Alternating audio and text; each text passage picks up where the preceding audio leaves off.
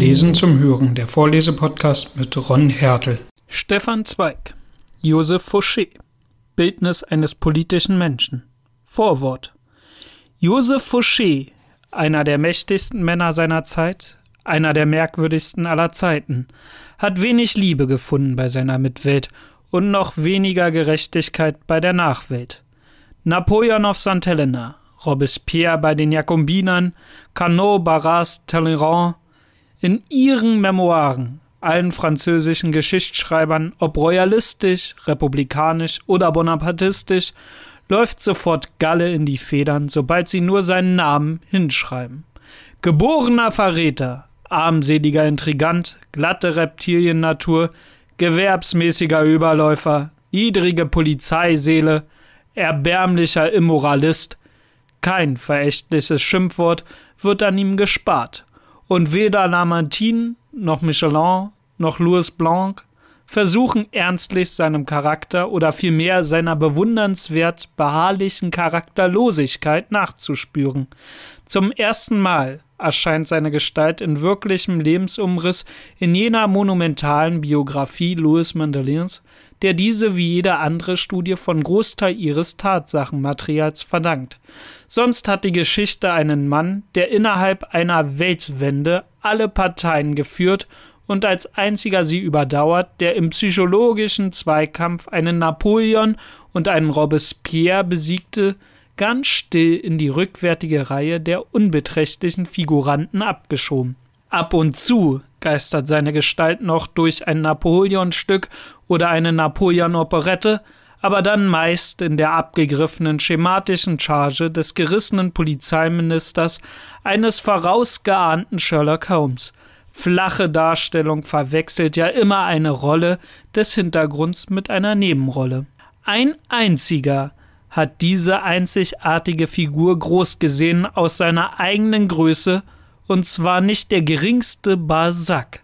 Dieser hohe, gleichzeitig durchdringende Geist, der nicht nur auf die Schaufläche der Zeit, sondern immer auch hinter die Kulissen blickte, hat rückhaltlos Fouché als den psychologisch interessantesten Charakter seines Jahrhunderts erkannt. Gewöhnt alle Leidenschaften, die sogenannten heroischen, ebenso wie die sogenannten niedrigen, in seiner Chemie der Gefühle als vollkommen gleichwertige Elemente zu betrachten, einen vollendeten Verbrecher, ein Vautron, ebenso zu bewundern wie ein moralisches Genie einen Louis Lambert niemals unterscheiden zwischen sittlich und unsittlich, sondern immer nur den Willenswert eines Menschen messend, und die Intensität seiner Leidenschaft hat bei Sack sich gerade diesen, einen verachtetsten, geschmähtesten Menschen der Revolution und der Kaiserzeit aus seiner beabsichtigten Verschattung geholt. Den einzigen Minister, den Napoleon jemals besessen, nennt er diesen Singulier Genie. Dann wieder La plus forte tu les connais und andernorts eine derjenigen Gestalt, die so viel Tiefe unter jeder Oberfläche haben, dass sie im Augenblick ihres Handelns undurchdringlich bleiben und erst nachher verstanden werden können. Das klingt bedeutend anders als jene moralistischen Verächtlichkeiten, und mitten in seinem Roman Utini Brüsa Fair widmet er diesem düstern, tiefen und ungewöhnlichen Geist, der wenig bekannt ist, ein besonderes Blatt. Sein eigenartiges Genie, schreibt er, dass Napoleon eine Art von Furcht einjagt, offenbarte sich nicht auf einmal. Dieses unbekannte Konventmitglied, einer der außerordentlichsten und zugleich der am falschesten beurteilten Männer seiner Zeit, wurde erst in den Krisen zu dem, was er nachher war. Er erhob sich unter dem Direktorium zu jener Höhe, von der aus tiefe Männer die Zukunft zu erkennen wissen, indem sie die Vergangenheit richtig beurteilen, dann gab er mit einmal, wie manche mittelmäßige Schauspieler durch eine plötzliche Erleuchtung aufgeklärt, ausgezeichnete Darsteller wären, während des Staatsstreiches am 18. Brumaire Beweise seiner Geschicklichkeit. Dieser Mann mit dem blassen Gesicht unter klösterlicher Zucht aufgewachsen, welcher alle Geheimnisse der Bergpartei kannte, der er anfangs angehörte und ebenso die der Royalisten, zu denen er schließlich überging. Dieser Mann hatte die Menschen, die Dinge und die Praktiken des politischen Schauspielplatzes langsam und schweigsam studiert. Er durchschaute Bonapartes Geheimnisse, gab ihm nützliche Ratschläge und kostbare Auskünfte. Weder seine neuen noch seine ehemaligen Kollegen ahnten in diesem Augenblick den Umfang seines Genies, das im Wesentlichen ein Regierungsgenie war, treffend in allen seinen Prophezeiungen und von unglaublichen Scharfblick. So Balzac.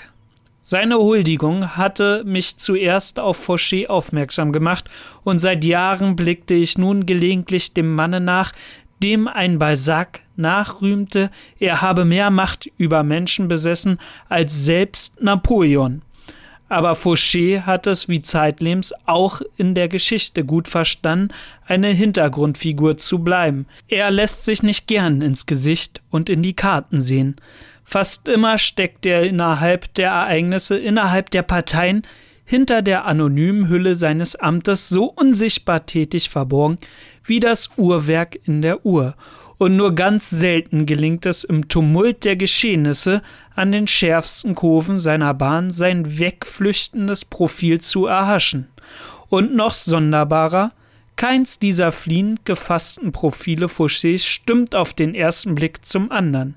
Es kostet einige Anstrengung, sich vorzustellen, dass der gleiche Mensch gleicher Haut und gleichen Haaren 1790 Priesterlehrer und 1792 schon Kirchenplünderer, 1793 Kommunist und fünf Jahre später schon mehrfacher Millionär und abermals zehn Jahre später Herzog von Entranto war. Aber je verwegener in seinen Verwandlungen, umso interessanter trat mir der Charakter oder vielmehr Nichtcharakter dieses vollkommensten Machiavellisten der Neuzeit entging.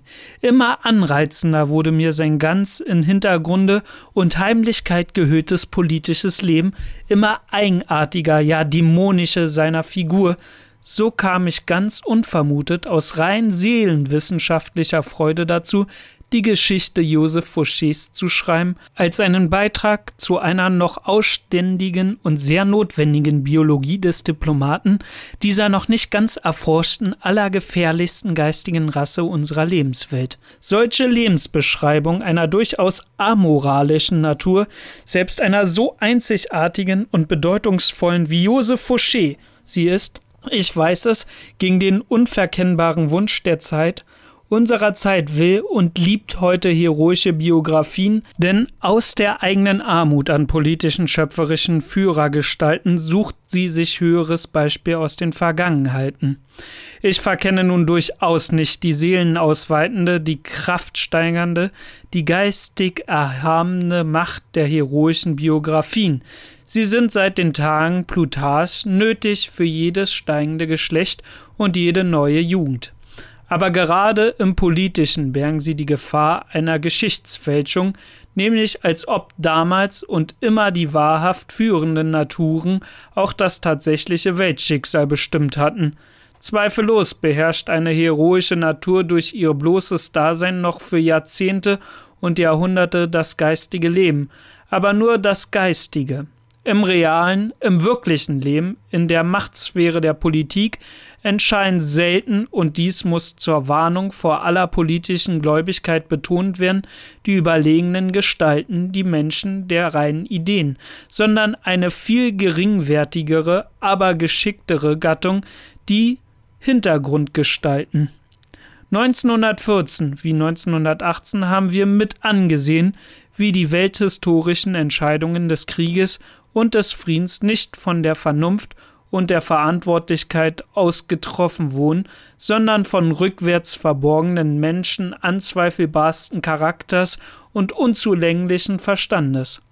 Und täglich erleben wir es neuerdings, dass in dem fragwürdigen und oft frevlerischen Spiel der Politik, dem die Völker noch immer treugläubig ihre Kinder und ihre Zukunft anvertrauen, nicht die Männer des sittlichen Weitblicks, der unerschütterlichen Überzeugungen durchdringen, sondern dass sie immer wieder überspielt werden von jenen professionellen Hasardeuren, die wir Diplomaten nennen, diesen Künstlern und flinken Hände der leeren Worte und kalten Nerven.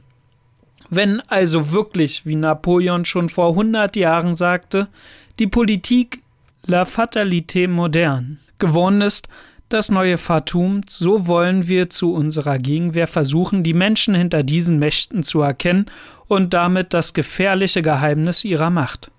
Ein solcher Beitrag zur Typologie des politischen Menschen sei diese Lebensgeschichte Joseph Fouchés. Salzburg, Herbst 1929. Solltet ihr Verbesserungsvorschläge oder Ergänzungen haben, könnt ihr mir sehr gerne schreiben unter vlzhpodcast@gmail.com.